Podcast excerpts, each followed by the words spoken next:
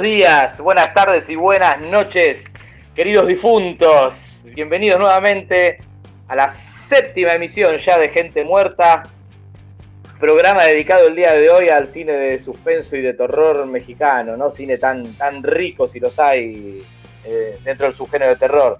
¿Cómo les baila, amigos? Bien, acá recién venimos de felicitarlo a, a, Biden. Qué grande Biden, ¿eh? lo, destronaron a, a, Ronald McDonald. Pero dicen, dicen que es el, el, primer, este, ¿cómo se llama? El primer presidente tan viejo en Estados Unidos, así que espero que dure cuatro años, porque tiene una pinta de que palma antes. Se, se, parece mucho a, se parece mucho de la Rúa. tiene esa onda. Tiene, esa onda. Espero que no se tenga que ir en helicóptero. En helicóptero. Esperemos que no, porque te diría que dependemos todo también de Biden, ¿eh? porque si mirá cómo está el dólar, imagínate si caen. En Estados Unidos venden armas en los supermercados, o sea, no es como acá. No, allá compras lo que quieras, ahí te vas al Carrefour y te, salís con una bazooka si querés. No, mirá si habrán matado ¿eh? presidentes en Estados Unidos. No está todo dicho igual en esa elección, ¿eh? Donde, se va a llevar a juzgado esto. No sé, dice que Donald Trump no quiere, no quiere reconocer la derrota, no quiere saber nada, no quiere, no quiere, no quiere dejar la banca.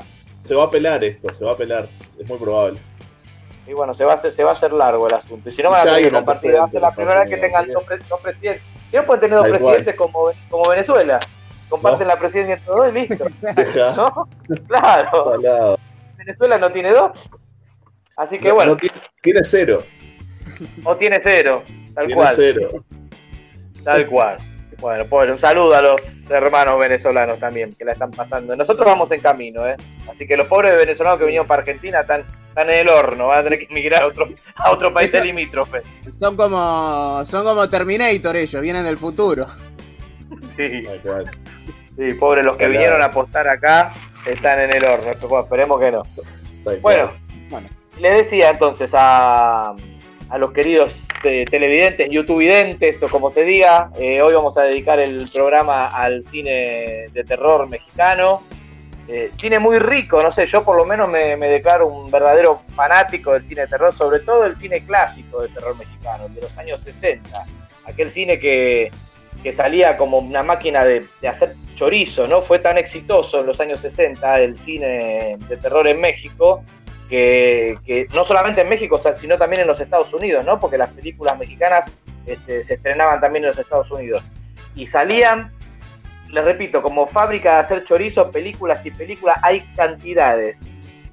Y la mayoría, las buenas y las malas, todas son entretenidas. Todas valen la pena ver porque están buenísimas. Tenemos desde lo más bizarro que puedan imaginarse, no sé, como el varón del terror, hasta, hasta cosas, qué sé yo, más, este, más hollywoodenses como el Museo de, del Horror, que es la House of Wax Argentina, Argentina, que es la House of Wax mexicana, sí. que es una de las que vamos a hablar el día de hoy.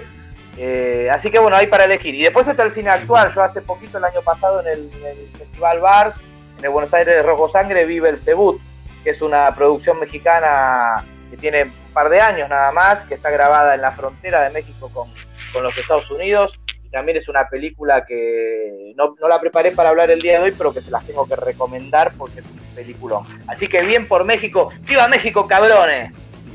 Claro, y aparte de México salió eh, Guillermo del Toro. Claro, tal cual, tal cual.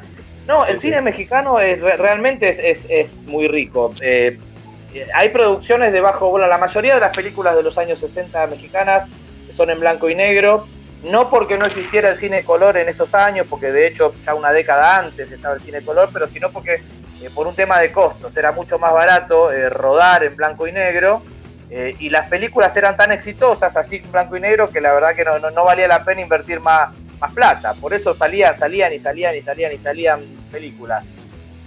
Pero les repito, todas son entretenidas y hoy vamos a estar hablando de algunos de esos clásicos del cine de terror. La mayoría, para la alegría de todos ustedes, este, la, lo pueden conseguir o en ok.ru o en YouTube. Así que son películas que, si les interesa lo que charlamos el día de hoy, las van a poder ver en, en YouTube cuando quieran. Así que bueno, no sé quién quiere, quién quiere arrancar. Bueno, ahí vamos. No te preocupes, Julia. Nadie se va a llevar a Hugo.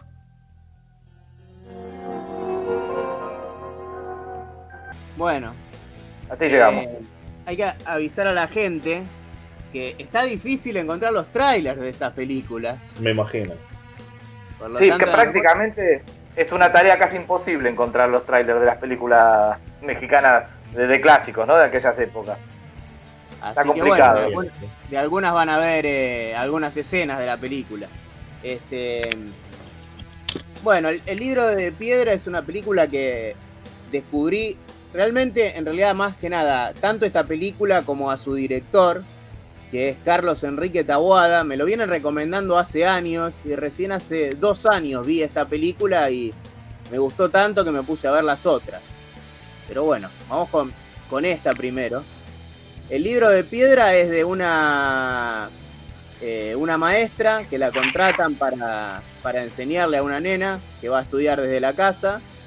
Bueno, entonces llega y con el tiempo va descubriendo que la nena anda, es media rara. Es como que anda sola, juega sola, habla sola. Y, tiene un amigo eh, imaginario, según cree la maestra, que se llama Hugo. Entonces habla todo el tiempo de Hugo. Eh, y nada, y va la nena ahí a jugar con Hugo. Eh, y bueno, no sé si es un spoiler, pero bueno, está ahí en el póster. La maestra en un momento se da cuenta de que Hugo en realidad es una estatua, que la nena se la pasa hablando con una estatua, pero esa estatua en realidad oculta ciertas cosas sobrenaturales que eso lo voy a guardar para que vean la película. Sí, es, un peliculón. A mí me gustó muchísimo el, libro de piedra. De, la tetralogía de, Carlos Enrique Taguada, de, esas cuatro películas que son cuatro clasicazos, me parece que es la mejor, o por lo menos a mí es la que más me gustó. Está cabeza y cabeza con. Está cabeza a cabeza con Hasta el viento tiene miedo, pero. Sí, yo creo que son las dos mejores. Elegí las dos mejores, que también pienso lo mismo. Elegí esta primero, que es la que más me gusta, y la primera que vi del director, y es muy similar a. Es como si fuese un capítulo de, La Dimensión Desconocida o de Galería Nocturna. Básicamente. tiene ese clima. Sí, sí, sí, sí, tal cual. Tiene mucho suspenso, mucho misterio, está bien actuada. Eh, a ver, hay momentos que son muy climáticos, que no sabes lo que va a pasar. Es bastante original, aparte de la idea. Eh, y la, la, escena esa, yo creo que es icónica, de, las cortinas, donde se está escondido atrás de las cortinas, que se ven los piecitos, no sé si te acordás de, esa escena, este, de Hugo. Eh, esa escena es, genial, es genial. Es muy, muy, muy buena película. Este, no la vi. No la vi. ¿No la viste? Ni en pedo. Claro, como, contaba ya, esta nena es una nena que, que digamos, tiene, si se quiere, ¿no? Entre entre comillas, se puede decir como algún tipo de problemas, eh, no, psicológico no es la palabra, ¿no? Psicopedagógico, podríamos decir. Entonces le recomiendan este, una institutriz que, como contaba Jan, que le, que le dé clases en, casa. Y toda la película gira en torno a la, a la institutriz y las cosas que va las cosas raras que va descubriendo de la nena, siempre vinculadas a esa famosa estatua que está en el, en el jardín de la casa, una mansión, ¿no? Digamos que es una gente de mucha plata, es millonario el, padre de la nena. Muy interesante. bueno, pero seguí, Jean, porque me, me, me copé yo con la película. Me acuerdo de jugar con Hugo, el programa que había en la tele. Sí, este, este, no es tan, este no es tan simpático. Jugaba con el teléfono y, y, tenía una respuesta espantosa y la gente perdía. y el tipo. Sí, este, este no es tan simpático. Es parecido, es, igual de siniestro que, que seguro. Y digamos que es una película del año 69, esta, 1969. Es una película que, que mirá la cantidad de años que tiene y, y la ves el día de hoy. Y es lo que hablamos en todos los programas. Es una de esas películas inoxidables que se la recontrabanca. Una película que la podés ver hoy, en el 2020, y yo creo que se la banca inclusive mucho más que que muchas películas actuales. Porque es como cuenta Jam, es una película que tiene, tiene, tiene mucho clima, está bien actuada, este, y no recurre al susto fácil como el cine de hoy día. Morite James Wan, dale, decilo, decilo. Ah, ahí me voy a aprovechar para putearlo a James Wan. Ahí está. Tenía que decir. Por ejemplo, la, escena que vimos recién, me hace acordar mucho al cine oriental. O sea, hay una escena muy parecida en, en una de las Yuon o en, Shooter, creo también. Mirá vos. De eso que está manejando y ve por el retrovisor al. En Shooter, sí. o Shooter es el, fantasma. Sí, sí. Eh, no, tiene ese tipo de clima, diría yo, si la tengo que comparar con algo. Sí, yo creo eh, que Carlos Enrique Taguada fue un adelantado a, su tiempo, porque por lo menos la, tetralogía icónica de él, que bueno, que es esta película, El libro de piedra, es Hasta el viento tiene miedo, hay una que se llama Más negro que la noche, y la última, eh, Veneno, para, la las este, las cuatro películas son buenas. Hay una quinta que no me puedo acordar el nombre, no quiero tirar fruta porque no me acuerdo, que es una película, vamos a decir, fantasma porque se sabe que, se filmó esas famosas películas perdidas, eh, que se sabe el nombre, pero yo ahora no lo puedo recordar, pero que no, no se consigue en ningún lado, no está, entonces se transformó en una leyenda. No se sabe realmente si, si realmente existe esa película o no. Después la voy a googlear y les voy a decir el, nombre de esta, película. Hay que decirle a la gente, tanto esta película como, bueno, después vamos a hablar de, de alguna de las otras. Fíjense si las descargan, si las encuentran, el año, porque hicieron remake de tres de las películas de Taboada. Mm. El libro de piedra, yo no las vi las remake, pero dicen que son malísimas. El libro de piedra tiene una remake del 2009. Yo cuando estaba buscando el tráiler, todos los trailers eran de la versión nueva. Eh, yo no sé. ¿Cómo? El remake del libro, no, te decía, el remake del libro de piedra es buenísimo. El remake de Hasta el viento, eh, no, es malísimo, quise decir. Se me mezcló ah. con lo que tiene. Es malísimo. No, es malísimo. El que está bueno es el remake de Hasta el viento tiene miedo. Porque, ah, aparte, se la juega un poco más porque, eh, por, la censura de la época, hubo muchas escenas que, el, que el director no pudo poner porque eran muy jugadas, escenas por ahí de sexo, inclusive de lesbianismo, porque ahora Jan va a hablar de la otra película, no, no, no quiero cagarle la película a él. Pero lo que sí les voy a decir que eh, todo lo que no se pudo hacer en, en, la versión original de Hasta el viento tiene miedo, sí se pudo hacer en el remake, ¿no? Que se hizo en una película contemporánea, donde cuando no hay tanta censura y bueno, y un montón de cosas que no se podían hacer en aquellas épocas, se pudieron hacer en esta y mantiene tanta, bastante bien también el, clima. Pero bueno, ahí me voy por las ramas, y que vamos a, las originales que eran las que quería hablar ya. Sí. Pero bueno, en sí eh, recomiendo esta película, búsquenla porque esta película está en YouTube, yo la vi en YouTube, hace poco conseguí eh, las cuatro de Tawada en, DVD eh, y son muy difíciles de conseguir. O sea, las conseguí por un, amigo que, que, las vendía, que él las tenía en la colección son ediciones mexicanas. Eh, y bueno, depende de, en qué país estén, son difíciles o no. Pero acá Argentina son, es difícil todo. Pero de conseguir en físico o de conseguir para verlas, no, se pueden ver. Son de, difíciles de conseguir la película física. Para verlo está todo en YouTube. Ah, bien. Ah, bien, bien. Sí, eh, eso, eso, para fanáticos enfermitos así como nosotros, que queremos algo tangible para coleccionar y para tener. Entonces ahí, ahí se complica o sea, la verdad es que la, hay algunas en YouTube que se ven, no se ven demasiado bien. Por eso me imagino. Lo, ideal es ver si las pueden descargar, eh, alguna edición de DVD o de. No sé si se editaron en Blu-ray estas películas, la verdad desconozco. Pero, por ejemplo, la versión. Algo en, Torrent. No, yo no, no, debería recomendarlo, ¿no? Pero en, en Torrent seguramente deben estar, ¿no? El que busque encuentra. Obvio. Sí, pues la versión que yo vi en su momento del libro, el libro tiene miedo, iba a decir, el libro de piedra. eh, fusionaste dos películas ahí. Eh, parecía grabada de la tele. Eh, por la calidad. Y puede ser, puede ser. Igual, repito, estamos hablando de una película del año 69, así que mirá si tiene años. Ninguno de nosotros había nacido.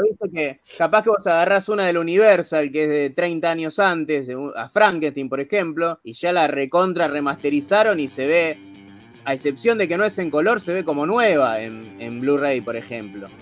Sí, tal cual. Igual, de todas maneras, estamos hablando de, por ejemplo, una película de, Universal que, es un monstruo contra eh, Carlos Enrique Taguada nunca salió del circuito, si, bien ahora es un director de culto y sus películas son consideradas clásicos de culto, nunca salió del circuito underground, siempre fueron películas, eh, si se quiere, eh, ¿cómo se dice? Cuando no son de, sino demasiado, no me sale la palabra ahora lo que quiero decir. Underground. claro, sí, no, no, bueno, sí, no era lo que quería, pero sí, siempre fueron películas, digamos, bastante, bastante underground. Si bien se, se, llegaron a estrenar en cine con mucho éxito, salvo Veneno para las Hadas, que, la, reconocieron muchos años después. Le decía, la crítica le decía Veneno para, veneno para las alas, decía la crítica. Mm. La, la, hizo pelota, porque esperaban otro tipo de, terror quizás más visceral o más, o más este, gráfico. Se encontraron con un terror eh, psicológico por ahí, con poco gore no era lo que esperaban para, una película de terror en la época, pero es un peliculón también. Pero bueno, Veneno, vamos a llegar ahí. Veneno para las hadas eh, es la única que no tiene remake de las cuatro. O por lo menos yo, yo desconozco que tenga remake. No, sí, sí, no, no hay. No, no, no hay remake, no hay remake. Y puede ser justamente por lo que yo digo por ahí, porque es, es, la, es de, la, de las cuatro películas estas icónicas de Tawada, es la que menos éxito tuvo al momento del estreno. ¿eh? Después ya fue otra cosa. Hoy día repito, es un clásico de culto eh, inoxidable, pero en, su momento, eh, a comparación de las otras tres películas, fue, la, fue un fracaso.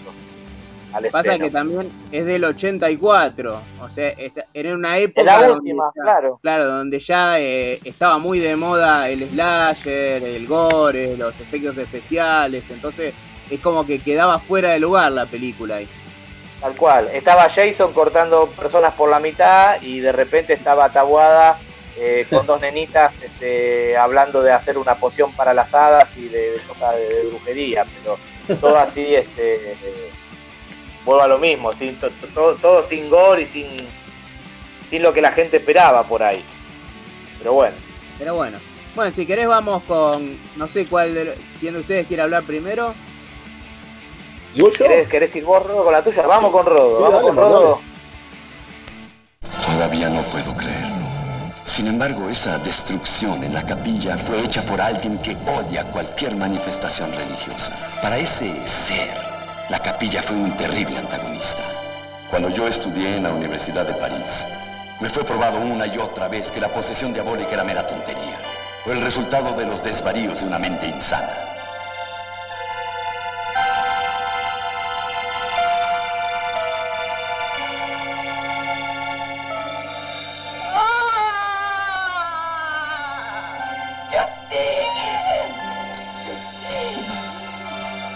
Daniela. Daniela. Ellos me enseñaron que la religión era una farsa y una forma de esclavitud y que había llegado la hora de romper las cadenas de la superstición, el yugo de la mentira y la falsedad. Soy un hombre de ciencia y ahora me encuentro frente a algo sobrenatural en verdad me atemoriza. Esta mujer estaba muerta.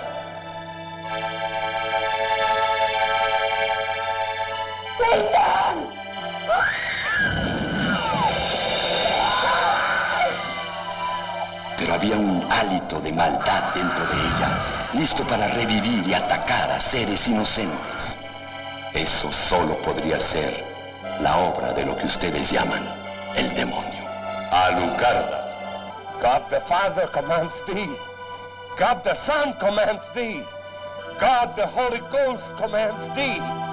No! Con Claudio Brook.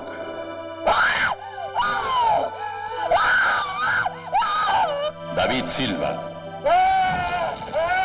Tina Romero.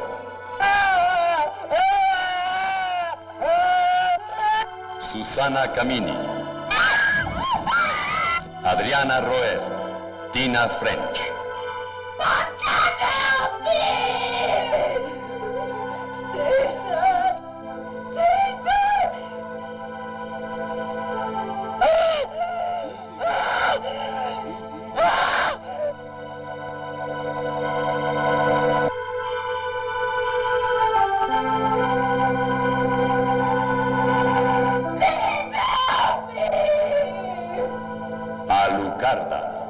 Dirigida por Juan López Moctezuma.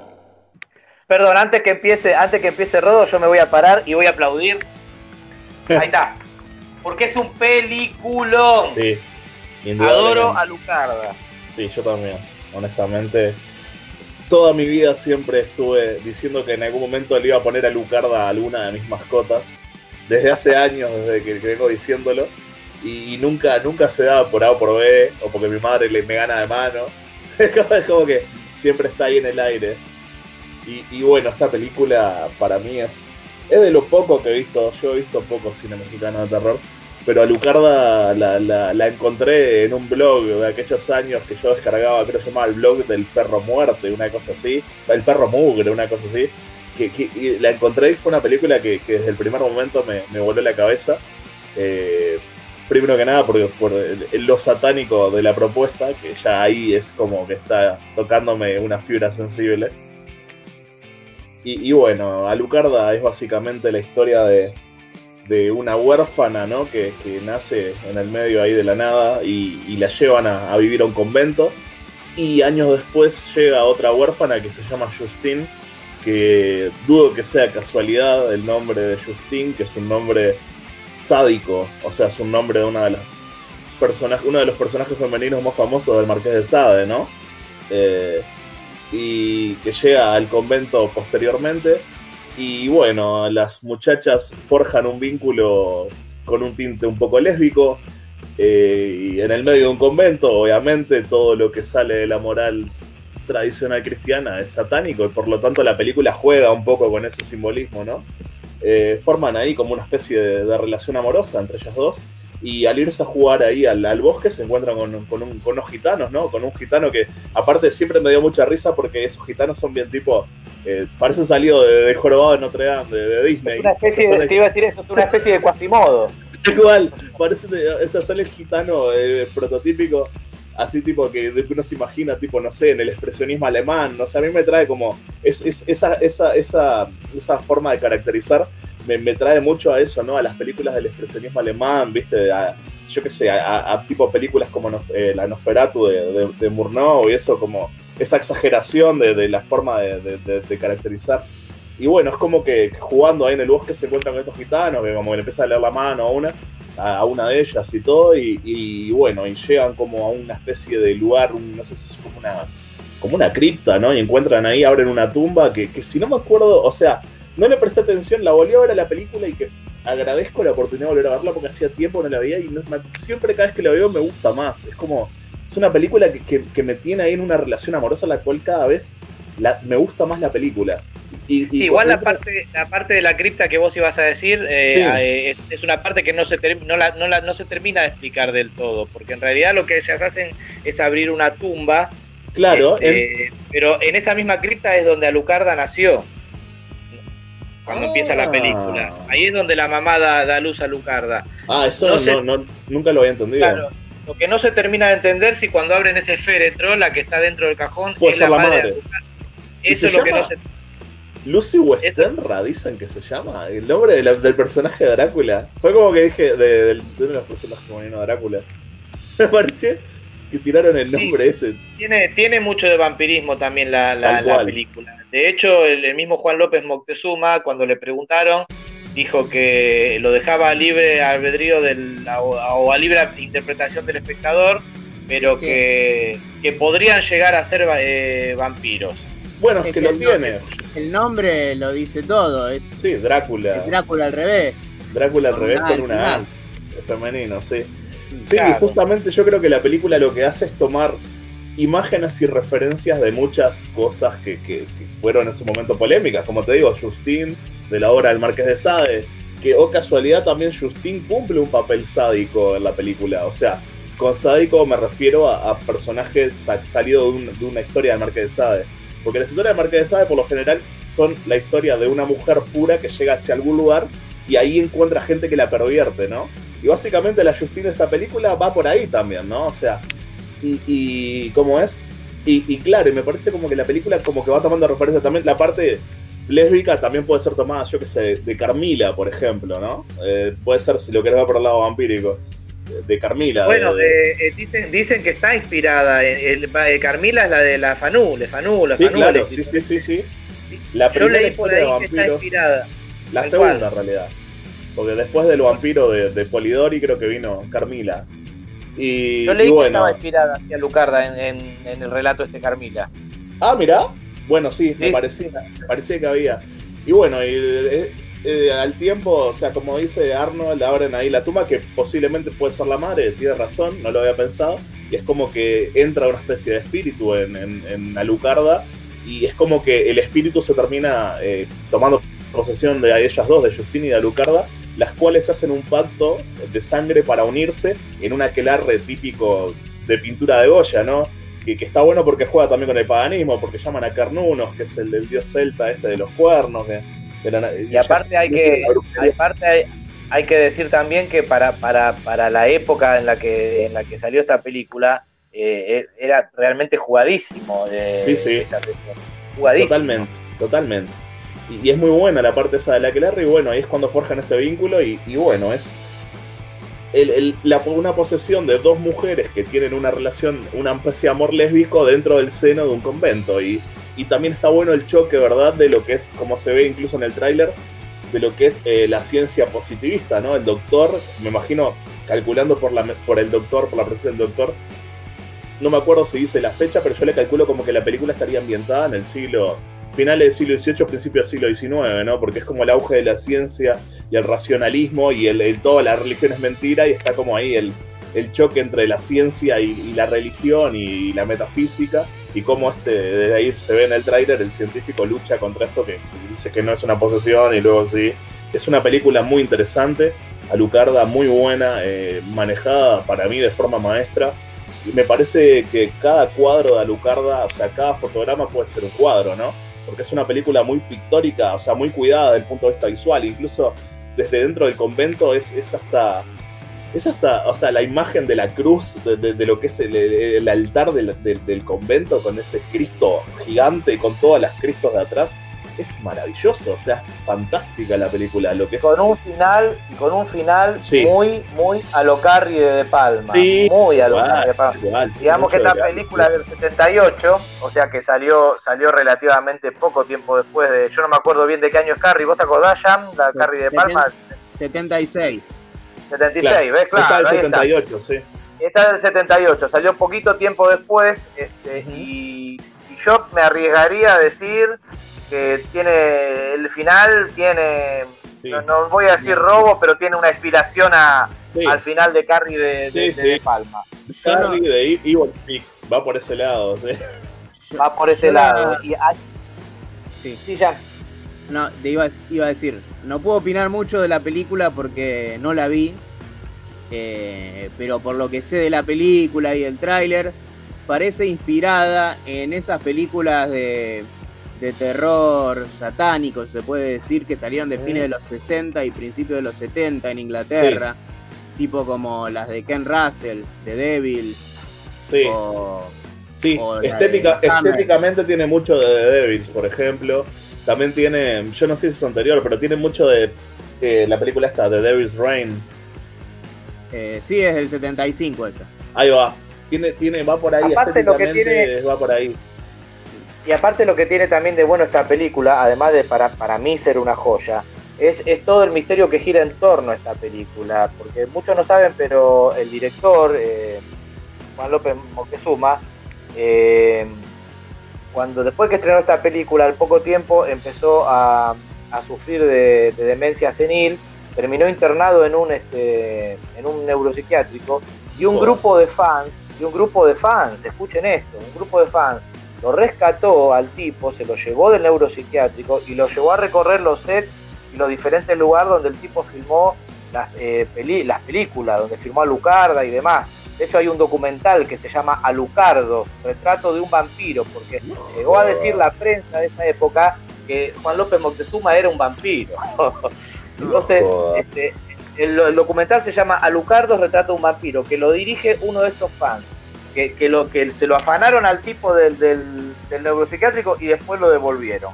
Este tipo le dejó todos sus bienes, toda su herencia a estos, a estos fans a estos fans que lo, que lo rescataron. Que lo rescataron, ¿no? Que lo llevaron a pasear, vamos a decir. Después le, le hicieron ver, sus, rever sus películas. Después fueron y lo, lo secuestraron. Tipo Cobra Kai, eh, cuando se lleva, se el, tipo, el tipo, Sí, sí, el tipo le dejó. Eso lo pueden ver, se lo recomiendo también. Si lo encuentran, se llama Alucardos, Retrato de un vampiro. lo estoy googleando. ¿Se consigue en algún lado eso? Y es muy bueno. Y debe estar en internet. Hay que, hay que buscar. Internet está todo. No sé si todo, ¿eh? Este, pero lo, cierto es que eh, sí, la película es, recomendadísima. Por supuesto, bueno, si vamos a hilar fino, tiene, tiene sus limitaciones. Sí. Limitaciones de, técnicas de la época. Pero eh, ojo, eh, es muy digna visualmente, como yo digo. A mí me parece que tiene un atractivo desde, desde el punto de la paleta de colores, incluso la película es muy pictórica, es muy como, como te digo, que podés sacar un cuadro de muchos de los fotogramas de la película. Tal cual. Es, muy, va muy por ahí, ¿no? que básicamente y que básicamente resumiendo la historia es, son dos chicas que terminan teniendo una posesión maléfica dentro de un convento propagan la palabra del, demonio, vamos a decir, y ahí, y ahí está la lucha entre el bien y el mal. Tenemos al, médico que cree en la ciencia, pero no cree que de ninguna manera que, sea una posesión, hasta que se tiene que, convencer de prepo por cosas que, el tipo va viendo. y bueno, y básicamente es, es esto. Pero, y hay otra perlita en esta película, en una de las escenas finales, que una escena que no, no, la voy a detallar, pero bueno, hay mucho fuego, hay un incendio en el convento, y se ve que Alucarda se empieza a quemar y le empieza a salir eh, humo de, adentro, del, de adentro del, del vestido, ¿no? Bueno, para darle ese efecto al, al, al a la escena, no sé qué, compuesto químico pusieron al vestido para que empiece a salir humo. Llegó un momento que esta chica, la, actriz que hace a Lucarda, se empezó a ahogar de en serio. Y se ahogaba y se ahogaba y se ahogaba. Y Juan López Moctezuma estaba tan copado con la escena que siguió rodando, siguió rodando, no sé, estaba esperando que la piba se muera. La terminó salvando un extra, uno de los extras que anda corriendo por ahí atrás. La termina salvando y sacándola del set, porque si no esta chica se moría. Así que hay, hay, hay, hay muchas perlitas, más allá de la película, que está buenísima, hay muchas perlitas alrededor de la película, que no, que como que la, que la hacen más interesante todavía. Así que la verdad que súper, súper interesante la, la película esta, la tienen que ver. Tina Romero, acá, tengo machete, no me, no me acordaba el nombre de la actriz, Tina Romero. Y está en YouTube también, ¿no? Vale la pena decirlo por, por si quieren correr antes de que alguien se le ocurra tirarla porque tiene desnudos y demás. Está en YouTube, está en YouTube en el idioma original, está en YouTube en, español, así que no, no que digamos, ¿no? El idioma original es inglés, porque la película, a pesar de ser mexicana, se filmó en inglés. Se, rodó en inglés, tal cual, tal cual. Sí, sí, sí. Así que bueno, recomendadísima también este Alucarda, película infaltable. Yo creo que si tienen que arrancar por una película de cine mexicano, porque no, no, no están muy aceitados con, con este tipo de cine, yo creo que tienen que arrancar con Alucarda porque es lo más. Y esa, y, esa, y esa portada pide remera, ¿eh? Sabes que sí, hay que decirle. Hay que decirle a Cristian Carbone del M Stand, aprovecho. Pide remera, ¿eh? o, a, o, a, Charlie, o a Charlie Five de Dark Raven, a ver si alguno de los dos se copa y. Acá ya tienen un comprador. Dos. Más. Con envío Uruguay dos. Es que eh, eh, yo vi esa remera, existe. ¿Ah, sí, seguramente. Eh, no sé si la sigue fabricando. Yo conocí a alguien que hacía remeras allá hace como 10 años que yo le compraba y había hecho una de, Alucarda. Wow. clasicazo, clasicazo, clasicazo. esa misma tapa, pero en, blanco y negro. De super cool. Así que bueno, recomendadísima. Este, bueno, hasta acá con Alucarda, Rodo, ¿tenés algún datito más? Eh, no, no, yo creo que estoy bien. Ir más allá sería spoilear y no, no, quiero, no quiero arruinar la experiencia, menos con Alucarda, que me parece que es, es un espectáculo visual, que, que, todo, es una experiencia que todos tienen que vivir por sí mismos, ¿no? Con la mínima información posible. Sí, tal cual, tal cual. Una película que tienen que ver. Bueno, entonces este yo me voy a ir un poco más lejos.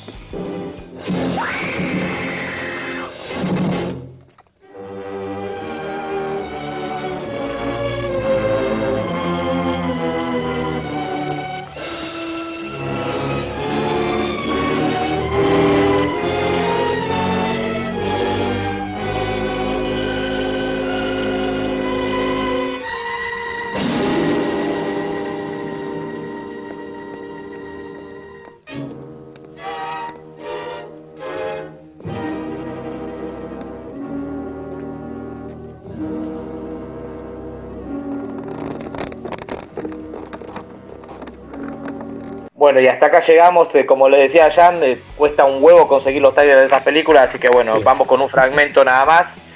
Y bueno, como bien decía Jan, esta es la House of Wax mexicana. La película se llama Museo del Horror, película del año 1964 dirigida por Rafael Valedón. Y básicamente es una película que aprovechó el éxito total que tuvo la película House of Wax de Vincent Price, eh, que se hizo una década antes, ¿no? Recordemos que House of Wax debe ser del 52, 53 más o menos, y esta película del ahí está, y esta película del 64, o sea que tiene 10 años eh, más. Como bien les decía, muchos eh, se van a preguntar cómo puede ser que House of Wax es más vieja y es en colores y esta es más nueva y es en blanco y negro. Y es justamente por lo que yo les decía al principio del programa, porque para abaratar costos se rodaba en blanco y negro porque era mucho más barato y el éxito era colosal igual, se podía estrenar también no solamente en México, sino en los Estados Unidos, así que no valía demasiado la pena rodar en colores, ¿no? Porque tenían el éxito asegurado igual con este tipo de, producciones. Esta película, básicamente, salvo algunos cambios, eh, la premisa es la misma que House of Wax. Acá tenemos eh, una hostería, una hostería, ¿no? Que está regenteada por una, por una mujer, y a su vez en esa hostería viven todos los personajes principales eh, de esta película y viven los sospechosos de, los asesinatos. ¿Qué es lo que pasa? Empiezan a desaparecer eh, casualmente eh, chicas lindas, todas chicas jovencitas, todas chicas hermosas, empiezan a desaparecer. La policía no da pie con bola, no pueden enganchar al asesino y en esta hostería conviven tres de los sospechosos. Por un lado tenemos un taxidermista que justamente se dedica, valga la redundancia, a la taxidermia, a embalsamar animales. Después tenemos a un, este, a un doctor, a un doctor que se dedica a pagar a delincuentes para que exhumen cadáveres, ¿no? para que profanar tumbas, le lleven cadáveres para, para estudiar, para sus estudios. O sea que ahí tenemos otro sospechoso importante.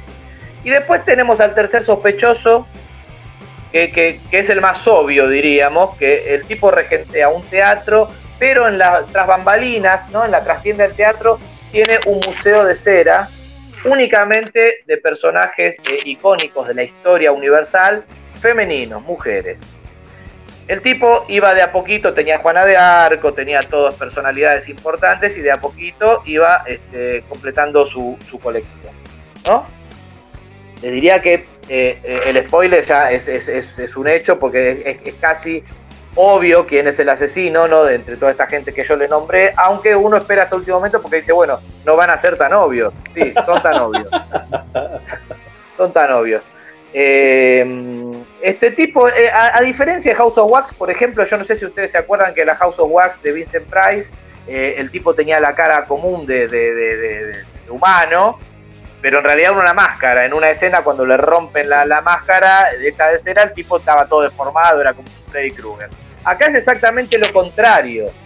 Acá el tipo que ataca tiene toda la cara desfigurada como si fuera un Freddy Krueger, pero en realidad es una máscara. El tipo tras esa cara desfigurada se ocultaba un rostro normal, completamente al revés eh, de, lo que, de lo que hicieron en House of Wax. Pero la premisa es la misma, es un loquito que se dedica a secuestrar chicas para eh, construir sus famosos maniquíes de cera con tanto realismo, ¿no? Que, parecen estar vivos.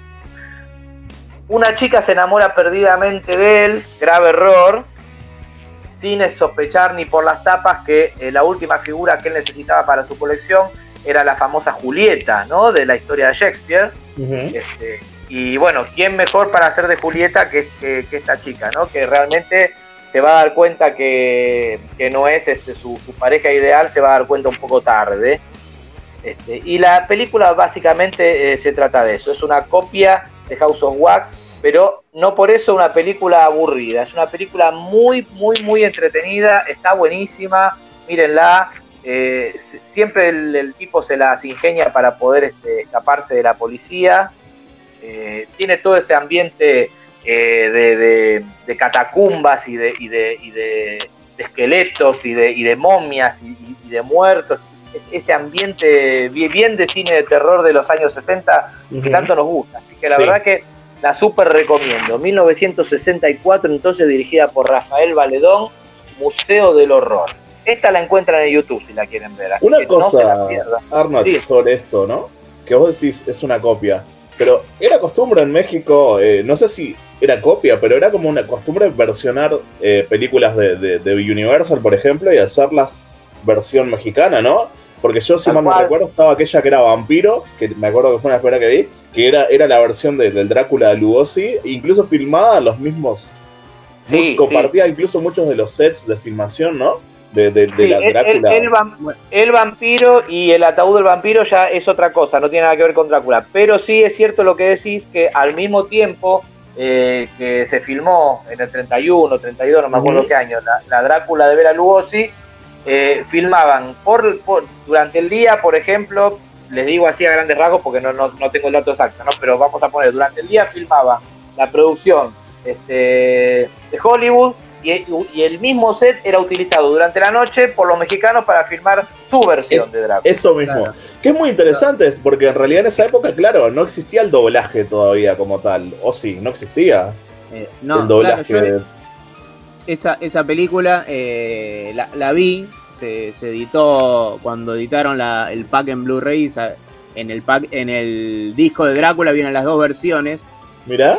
Son muy parecidas, a pesar de que la, la versión en español, o sea, la mexicana, no, no me di cuenta de hablar de esa película también. Tiene algunas diferencias, como por ejemplo que, eh, qué sé yo, en, en Drácula con Lugosi, la de Top Browning, 31 eh, es, eh, usaban sí. y en la versión mexicana usaban ratas reales. Mirá. Eh, ah, mira. No, no la tengo muy, muy, no la recuerdo mucho. Sé que la vi hace años junto con. De lo primero que descargué, aparte de eso, fue esta también, de Vampiro y la, y la maldición de la llorona también. Igual, ojo, ojo, a no confundir con El Vampiro, eh, la película mexicana del 57, la de Fernando Méndez, porque esa no tiene nada que ver con Drácula. No, no, no, no. Esto se llama Vampiro a secas, ¿no? La de Drácula se llama Drácula, se llama igual. Se llama Drácula, me parece. ¿Ah, ¿Se llama Drácula? Es Drácula, es, Drácula. Es toma por toma, es el mismo set, los mismos ah, diálogos. Yo la, tengo en, el DVD, en, el DVD, pirata de aquellos años que estoy escrito con ese papel, la tengo como vampiro. No, porque hay, hay, puede, ser que se preste a la confusión porque hay una película también mexicana del 57 que se llama ah, El Vampiro, que es de Fernando Méndez, que Germán Robles hace, pero justamente como no tenía los derechos para, sobre la obra de Bram Stoker, eh, en ningún momento podía nombrar al conde Drácula. Entonces este, es el conde Carol de la En esta película El vampiro. Sí, eh, es histórico. Eh, lo difícil de conseguir los derechos de Drácula es, histórico, ¿no? para que, fue, exitosísima esta película. Mira, fue tan exitosa que al año tuvo, tuvo una secuela que fue El ataúd del vampiro, con el mismo elenco y, con el mismo director, que también la encuentran, miren, hay dos canales en YouTube que les voy a recomendar para este tipo de cine, uno se llama eh, La Butaca, no, perdón, Butaca, Butaca, uno se llama Butaca y el otro se llama La Casetera. cualquiera de estos dos este, canales de YouTube eh, van a encontrar clásicos del cine mexicano, de suspenso y de terror.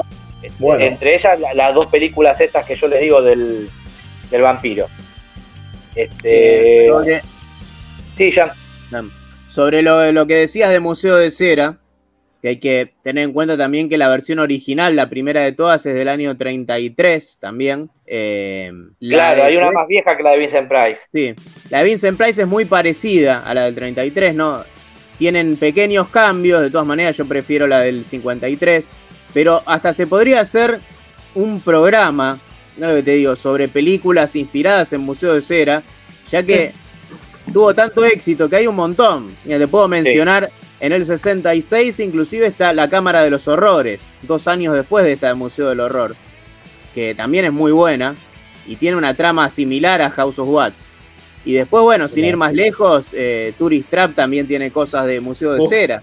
Qué película, qué ¿eh? película, por favor. Maravillosa. tenés la remake italiana que, que, dirigió Sergio Stivaletti, que la iba a dirigir Fulci. Eh, la máscara de cera. Sí, la máscara de cera, sí. Pero bueno, hay, hay un montón. Me acuerdo más, pero no voy a nombrar todas por si hablamos en algún momento. Tenemos la House, of Wax de, la House of Wax de Paris Hilton, que está bastante buena, ¿eh? Esa película también. Increíblemente. Sí. Así que bueno, sí, me, me diste una buena idea, ¿eh? Te digo, sale, sale, sale un programa de, de, películas de Museo de Cera, ¿eh? ¿Por qué no? ¿Por qué no? Bueno, eh, sigo yo ya. ¿Tienen alguna, ¿tiene alguna más ustedes? Si quieren ver los mensajes.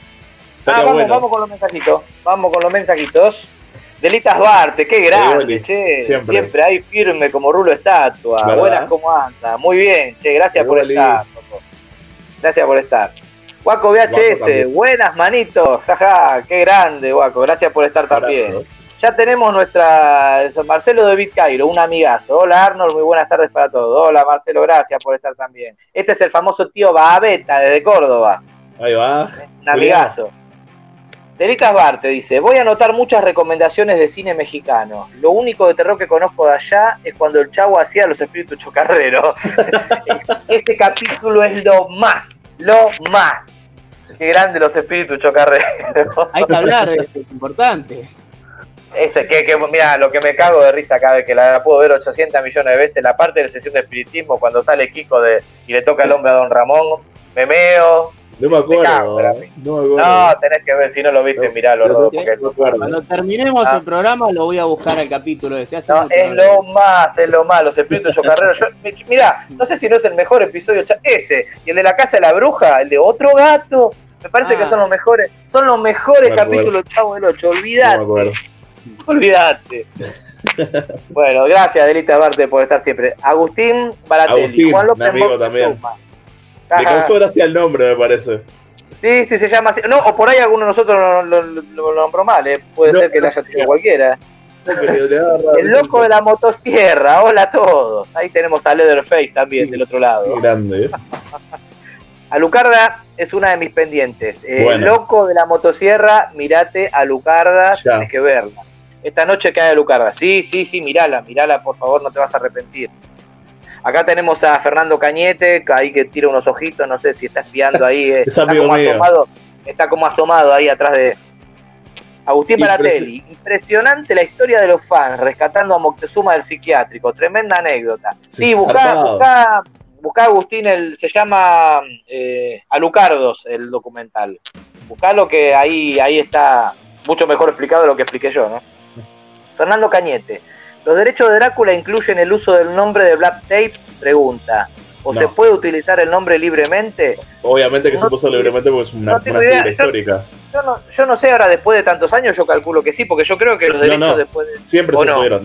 no los de, los de Drácula, eh, sí, no sé, se, supongo que sí, pero Black Tape o sea, siempre se puede usar porque es una figura histórica, es como el, es como el, no sé, el José Gervasio Ortigas de, de, Rumania.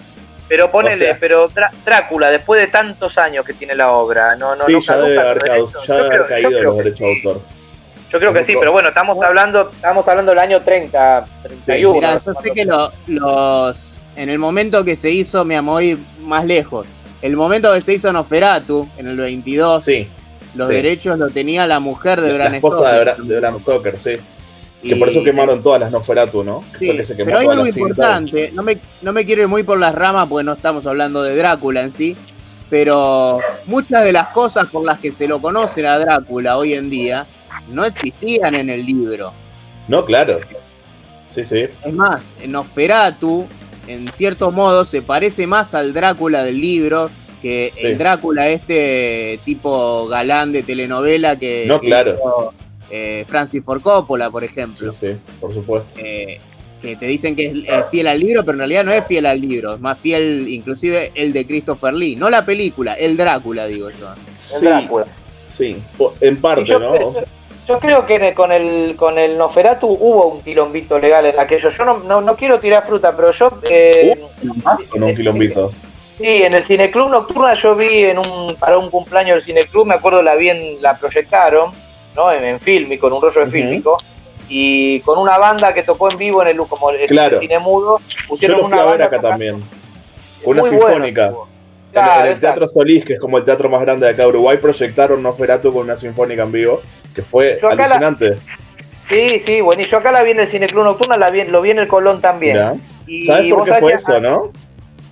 Porque como tuvieron en el kilomazo que hubo por la lucha de los derechos de los derechos de autor del Drácula de Bram Stoker, que tuvo la, la viuda de Bram Stoker con, con Murnau y todo el, equipo de, producción de la película, eh, al ganar el juicio la viuda de Bram Stoker, llegó a, quemar todas las cintas de Nosferatu que existían. La película se iba a borrar del mapa. Por lo tanto, la Nosferatu que nosotros conocemos es sacada de las de un par de cintas que sobrevivieron y de pedazos que se encontraron y la volvieron a armar y se perdieron. Rescatada. Claro, Yo a quien le guste Nosferatu y le interese mucho, eh, le recomiendo mucho que vean la película La sombra, del, vampiro. Es genial, es muy buena, Muy buena película. Con Nick Cage. la produjo Nicolas Cage, ¿no? Una cosa así, ¿no? Sí, sí, es verdad. Es muy buena. Este... Con, lo que no odio Nicolas Cage. Y otra cosa que, que salió de Nosferatu, que no existía en el libro de, Drácula, es el, tema de que la luz del sol desintegra a los vampiros. Eso sale de Nosferatu. Y ahora es como algo. Es propio del vampiro, sí, Es un común, es un común denominador del vampiro, el, tema ese. Sí, lo, que, lo que dice la novela de, de Stoker es que el sol le quita los poderes. Es decir, cuando en el, durante el día Drácula es un hombre normal, no, no tiene los poderes, no puede convertirse en niebla, no puede, convertir, no puede convertirse en murciélago, no puede. Exacto. Durante el día es, que, es que lo puedes matar, en realidad, básicamente. Bueno, la que sí, eh, si ven Drácula, no vean la de Darío Argento, eso. ¿Sabes que, yo, la banco? O sea, eh, eh, coincido que es la peor película de Argento, no, sin ninguna duda. La peor de Argento. Pero tengo mi corazoncito puesto ahí, no me termino de desagradar tanto. ¿eh? Es que. pasa que si la, sí, quiso hacer algo similar a la Hammer por los escenarios y todo, pero todo con CGI. Eh, claro, la, hizo, la quiso hacer así, una, ese estilo gótico de la Hammer, pero sí, sí es cierto, todo con CGI. La pone en pelota, la pone en pelota la hija, como en todas las películas, que debe tener un fetiche con la hija, ese tipo, es pedófilo, no sé qué carajo le pasa, pero no hay película donde no esté así Argento en ah, bola. no sé, le gusta poner la hija en bola, no entiendo. cuál, ¿eh? Y bueno, Drácula no es la excepción. Eh, pero a mí me gustó, a mí me gustó. Pero coincido sí que es la peor película de, de, Argento, olvídate. Eh, Agustín Batelli, tremendo productor el Jam. Sí, Jam es un libro abierto, Agustín, olvídate. Sí, olvídate. Jam no tiene el museo de seda, pero tiene el museo de, la película. Johnny Gómez. Vamos esta, Maldoror, la casa está en orden. Está Maldoror, como que hoy estoy. Viste que, acá lo tenemos a Maldoror, Johnny. no lo, cuando no lo tenemos porque está internado ahí quemándose la pestaña. Ya está, ya, está, ya terminé, ya terminé, ya estoy Lo sacamos del barril del chavo. Tarde pero seguro, dice Johnny Gómez. Pero la semana pasada estuvo Johnny también. Tuvimos creo, creo que Johnny es de México, si no me equivoco. ¿Ah, sí? Ah, bueno, entonces hoy está, está de parabienes. Bien. Estaba, festejando el triunfo de, Biden. Ahora no van a construir más el muro ese entre Estados Unidos y México.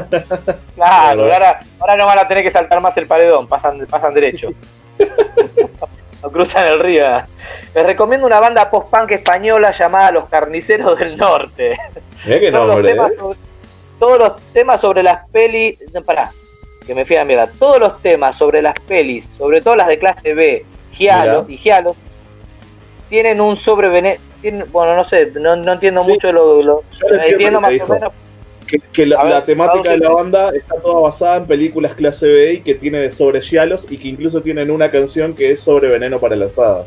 Ah, mira que bueno. Hay una banda española también que, que se llama Los Lugers, que yo te la compartí. Sí, la, del ex, la del ex Lugers. Sí. La del ex, que también, también, son todas letras sobre películas, que también la aprovecho y la recomiendo. Y, ahora que sobre y le mando un abrazo a Alexi, que es un amigo. Eh, después por el grupo les paso unos temas. Bueno, Johnny Gómez, dale, podés este, pasarnos sino al gente muerta podcast arroba gmail.com. Ahí recibimos cualquier tipo de donaciones, dádivas y puteadas. Guaco VHS. Me hicieron acordar de la viuda o amante de Drácula con Silvia Cristel. La idea era buena, lástima los efectos. No la vi. Sí, ¿Es una película? el, a ver, el CGI está bueno porque eh, eh, pues no, no, está mal, pero él siempre hablamos lo mismo. El, asunto es cuando uno cuando se abusa del CGI y no hacen esos efectos especiales por ahí prácticos o vamos a decir analógicos, por decirlo de alguna manera. Cuando se abusa, eh, el CGI no es malo mientras no se abuse. Todo en abuso es, es malo. Y desgraciadamente el cine actual abusa del CGI sobre todo algunos directores. Yo lo que no entiendo del CGI es cómo se peor. Porque vos ves el CGI, ponele de Lord of the Rings y era buenísimo. ¿Y cómo ahora el CGI es tan malo? No lo entiendo. Claro. Ha empeorado.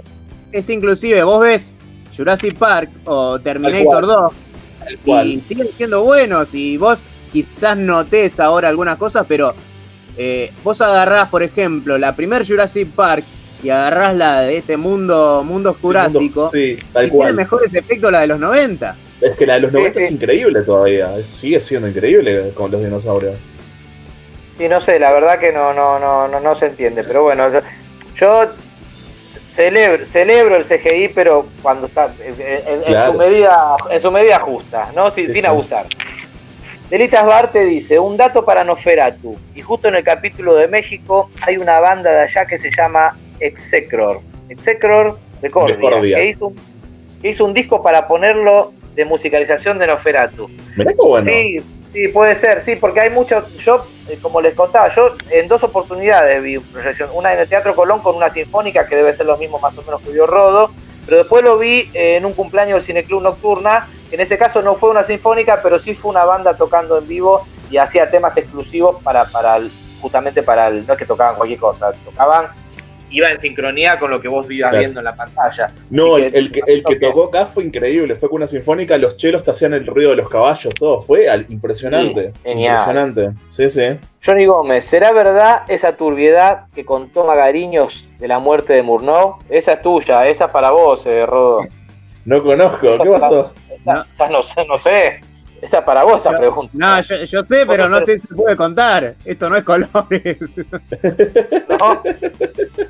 A ver, vamos, a contarlo sin sonar tan turbio. Supuestamente, eh, contaba Madarinios, es más, él hizo una película sobre eso, eh, que el director estaba en el auto con un nene.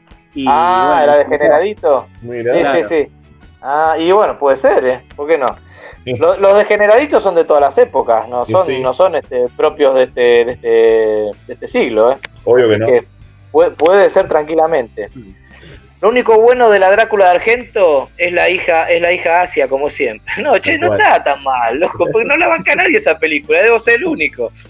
Es que me gustó. Yo, mirá, la primera vez que la vi, dije, no es tan mala. La volví a ver hace poco y, y es increíble. La parte que, se abusa. El, lobo que parece un juego de PlayStation 1. Sí, sí, que abusa del CGI.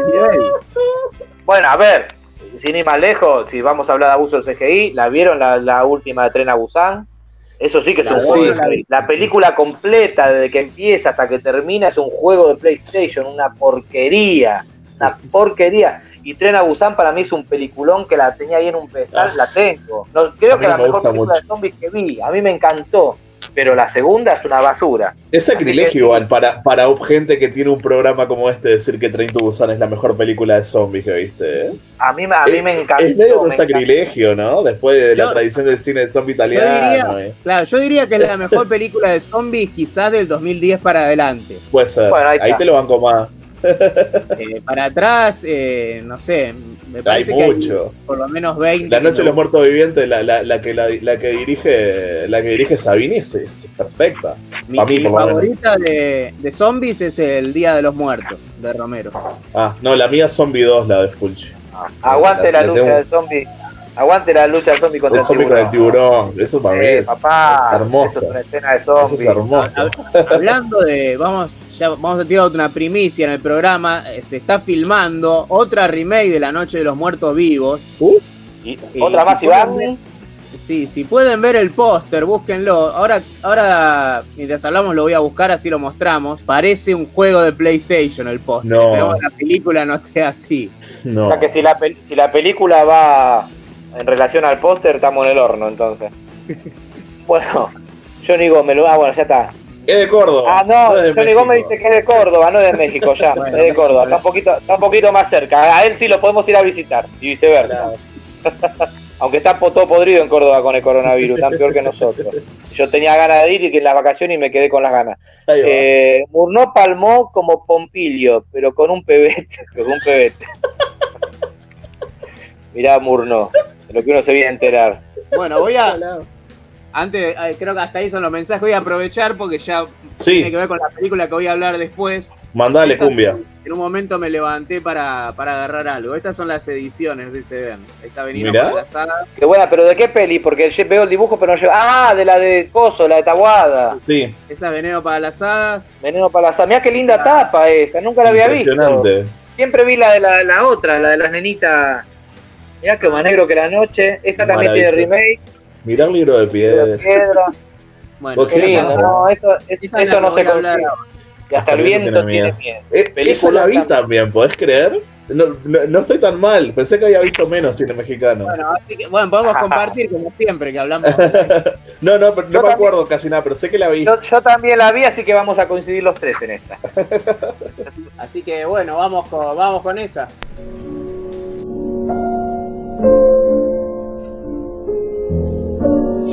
En esta institución no hay privilegios para nadie.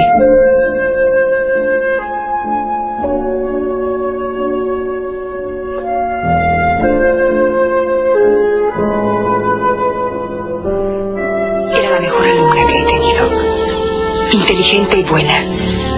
Tocaba el piano maravillosamente y tenía una memoria asombrosa.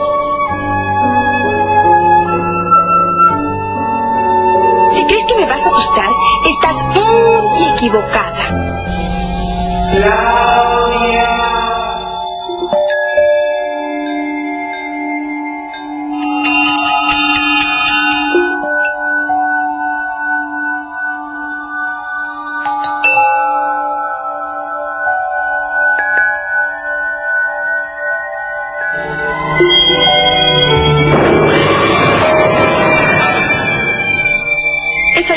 Chisme y no tarda en venir la bruja. Se han hecho acreedoras a un castigo severo. Y he resuelto que todas permanezcan en el colegio durante las vacaciones. Cuídenme, muchachas, porque aquí va a haber una muerta.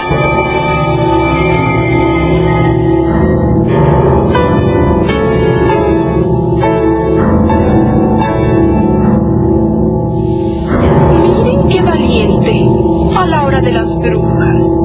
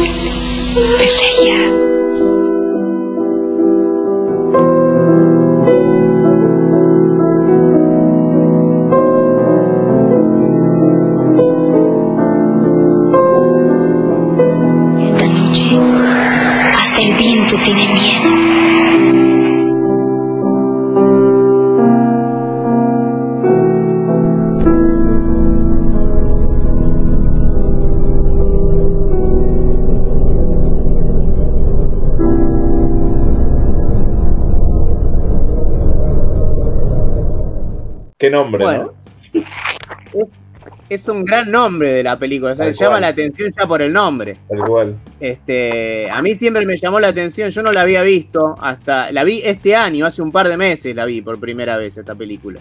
Eh, la verdad que eh, también, al igual que el libro de piedra, eh, es similar a, lo que puede ser un capítulo de, la Galería Nocturna, de alguna de esas series de terror de, los 50, 60. Y bueno, ¿de qué trata? que ahora la voy a relacionar con otras películas también. Es una es como una, una, escuela donde se tienen que quedar, no me acuerdo por qué, si era por un castigo, que las chicas se tienen que quedar todo el verano en la escuela. No recuerdo ahora en realidad el motivo. Y bueno, entre la directora y la profesora discuten porque la directora quiere que se queden y la profesora no quiere porque eh, saben lo que pasó el verano pasado que es un secreto que tienen que no, que no se sabe hasta más o menos la mitad de la película. Entonces las chicas empiezan a escuchar, en especial la protagonista empieza a escuchar sonidos, alguien que la llama, empieza a tener sueños raros y en un momento eh, van a un, es como un campanario, ¿no? Esto que está enfrente.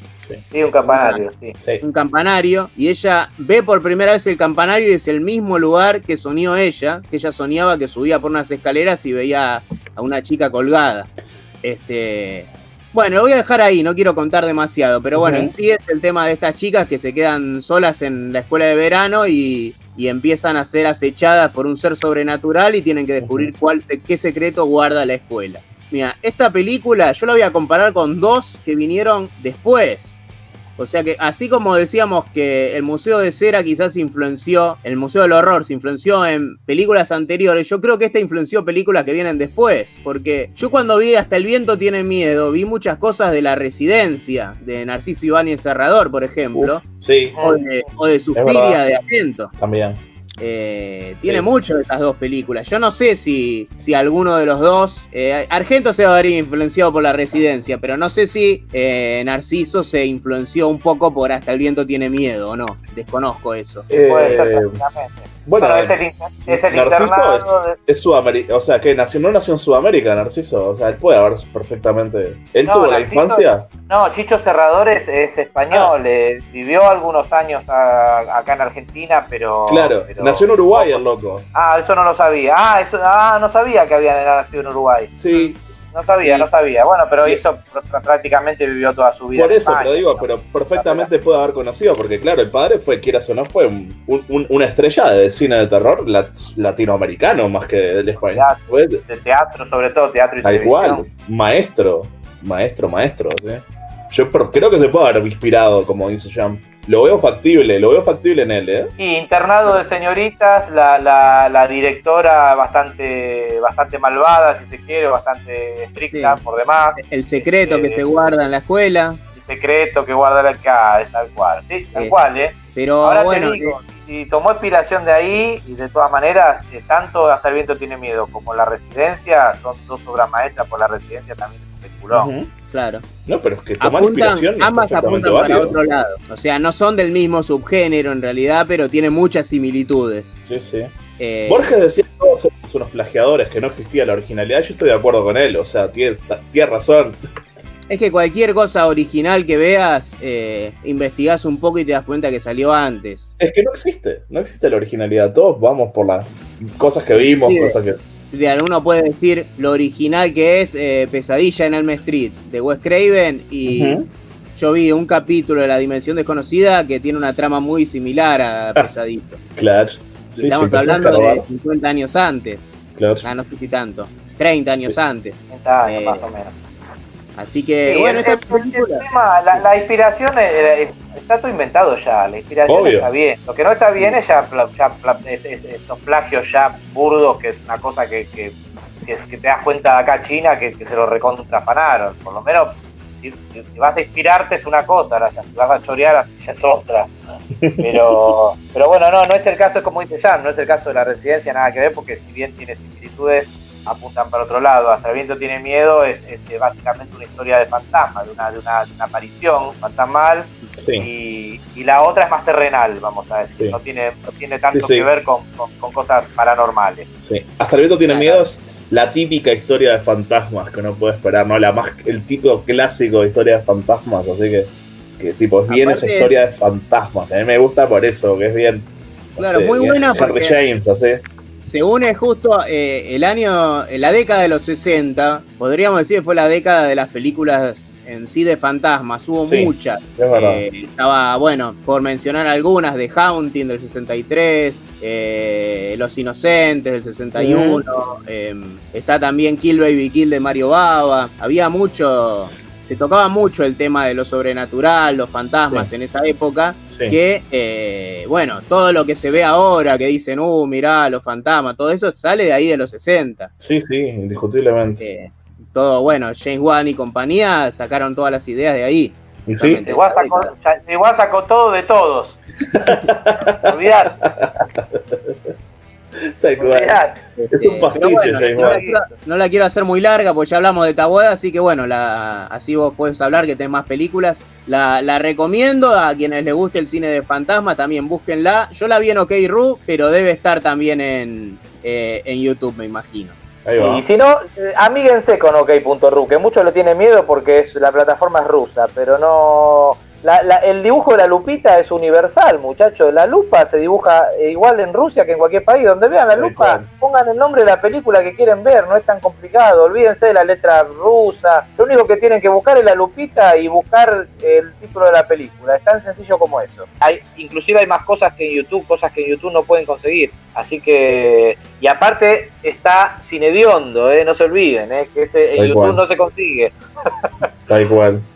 Este, bueno. yo tengo, yo tengo una más, yo, voy a ir a lo más bizarro ahora, algo bien bizarro, como para cambiar un poco, dar vuelta a la página, seguimos con el cine mexicano, pero vamos a, a ver, que podría ser, como para hacer alguna similitud, lo que podría ser tranquilamente la troma, pero de los años 60. Qué precioso. Para que se, para que se den una idea.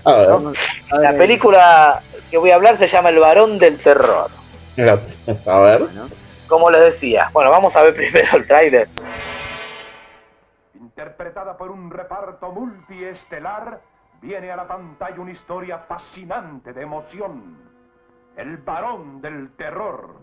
Yo fui quemado vivo por la Inquisición, por su antepasado, por don Sebastián de Pantoja. Aterradora revelación de un hombre que fue sentenciado injustamente. A auto. Relazamiento en persona con confiscación de bienes y sea quemado en campo abierto. Me parece perfecto. Pero sin cadenas. Condenado a morir por seductor, brujo y hereje, es ejecutado.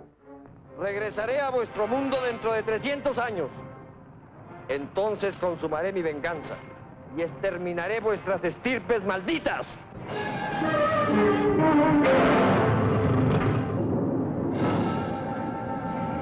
Maldición de siglos atrás cobra vida sobre el varón del terror.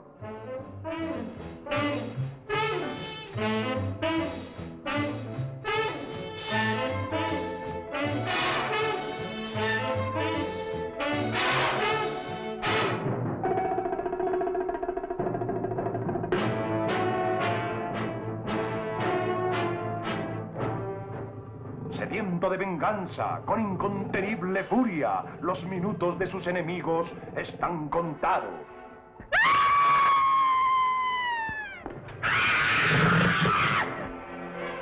Observen ustedes. Los mismos orificios exactamente en el mismo lugar que en el otro cráneo. Este horno nos dará temperaturas hasta de 8000 grados. Deme usted los metales y compuestos químicos que le enumeré y estoy seguro de realizarlo. Una feroz bestia siembra la muerte a su paso. El varón del terror. Mi odio es más fuerte que mi amor. Está por encima de todo. Siento como si tú y yo nos hubiéramos conocido antes. Por favor, no vayas a pensar que quiero separarme de ti ahora.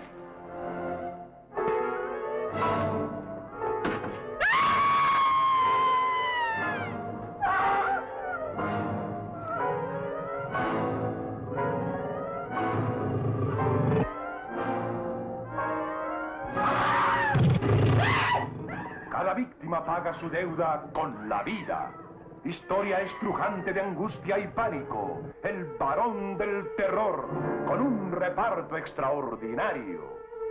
Abel Salazar, Ariadne Welter, Rubén Rojo, Mauricio Garcés, Ofelia Gilmain, René Cardona, Rosa María Gallardo, Susana Cora, Germán Robles, Roxana Bellini, David Silva y Magda Urbizu, dirigidos por Chano Urueta para Cinematográfica APSA. La más violenta y tenebrosa obra de suspenso, El varón del terror. Bueno, prácticamente vimos la película entera, eh, así que no sé si tengo mucho, no sé si tengo mucho para contarle. Está buena. Vimos la película, vimos la está buenísima, pero vimos la, película entera, el, el, tráiler bastante extenso, te spoilea toda la película. Arnold, me, mata, pero, cuando está el tipo tirado y se le ve, se ven boxers. Los boxers con los por eso, por eso te decía, te juro, es la troma de los años 60. Esta película esta película del año 1961, ¿no? La dirigió Chano Urueta, como bien lo dice el tráiler. Eh, este actor que hace de varón del terror, Abel Salazar, era un actor este, muy recurrente en todas las producciones de, terror de esa película. De hecho, tanto él como Ariadne Welter, que hace el personaje de Victoria, eh, son dos actores que lo vas a ver en incontables películas de la época, ¿no? Eran dos actores que estaban de moda. Bueno, en el caso de, en el caso de Ariadne, este, era, era un sex symbol de la época, ¿no? Era una femme fatal y, era súper cotizada. Y yo creo que de ocho películas mexicanas, o de diez películas mexicanas, mejor dicho, en ocho vas a encontrar este, a Ariadne. Y a Abel Salazar este, también este, tuvo tanto éxito haciendo papeles de, en este tipo de, género de cine de terror que llegó a poner una productora. Y hay muchas películas de cine mexicano eh, que están hechas con la productora de él, que es el que hace el personaje el varón del terror. Básicamente lo dijo, lo dijo todo el tráiler. Al tipo este, la, Inquisición lo, lo condena este, por hereje. El tipo le gustaba la astronomía, entonces enseguida lo vincularon con el diablo, la típica, eh, aparte el tipo parece que era un Latin lover, eh, ¿no? Se comía a todas las mujeres del pueblo, entonces este...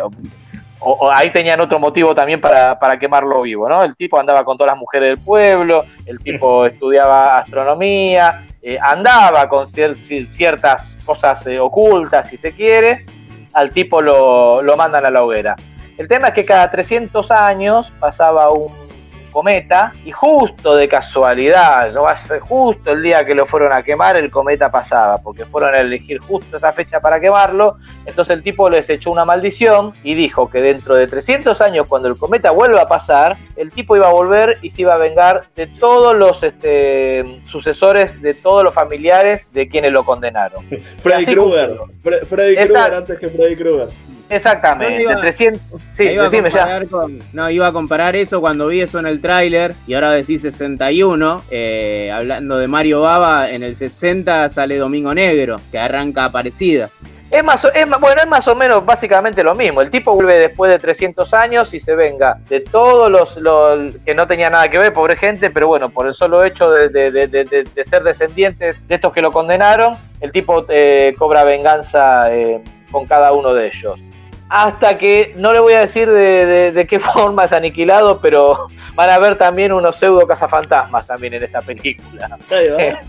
Eh, la película, a ver, el, bicho es una especie de, es una mezcla, es un híbrido entre la mosca, si se quiere, y no sé, y un, y un vampiro. Y tiene como una lengua así bífida que se la mete por la nuca a, los, a, los, a las víctimas y le chupa la masa encefálica y la sangre. Casi nada, ¿no? Es una especie de cabeza de papel maché o goma. Cuando el tipo se enoja, como que le late, le hace así.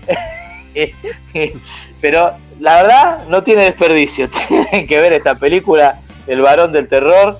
Eh, dirigida por Chano Urueta. Se van a acordar seguramente de producciones de la, de la Troma que vinieron muchísimos años después, pero bueno, este, podría, podría ser la Troma. Eh, es raro que no hayan hecho, nadie haya hecho un remake de esta, de esta película, porque eh, hubiera sido muy digna de la, de la Troma. Este, así que bueno, nada, recomendado si se quieren reír un rato, ¿eh? no, no, ya, ya vieron el tráiler, así que de, más está decirles que no es una película para que se tomen en serio, ¿no? Eso no, no se los tengo ni que decir. Este, pero pero es, muy buena. La verdad que se, que se van a divertir, está garantizado. Muy entretenida. Aparte, eh, les tengo que, muchos no saben, pero las, las, producciones de esa época duraban una hora y cuarto, una hora y veinte con toda la furia. Eran cortitas las películas. La mayoría no llegaban a durar una hora y media, una hora cuarenta como las películas actuales, sino que con una hora y cuarto, una hora y veinte con toda la furia ya te resolvían toda la película y salía con frita. Perfecto, sí. Es que una hora y media está perfecto. Eh, las películas actuales en realidad duran como tres horas. Sí, una mierda. duran, demasiado para mi gusto. Una mierda. Eh, y están porque, todos los fanboys de DC llorando porque la película no dura cuatro horas con 50. se quieren quedar. Se quieren quedar a vivir.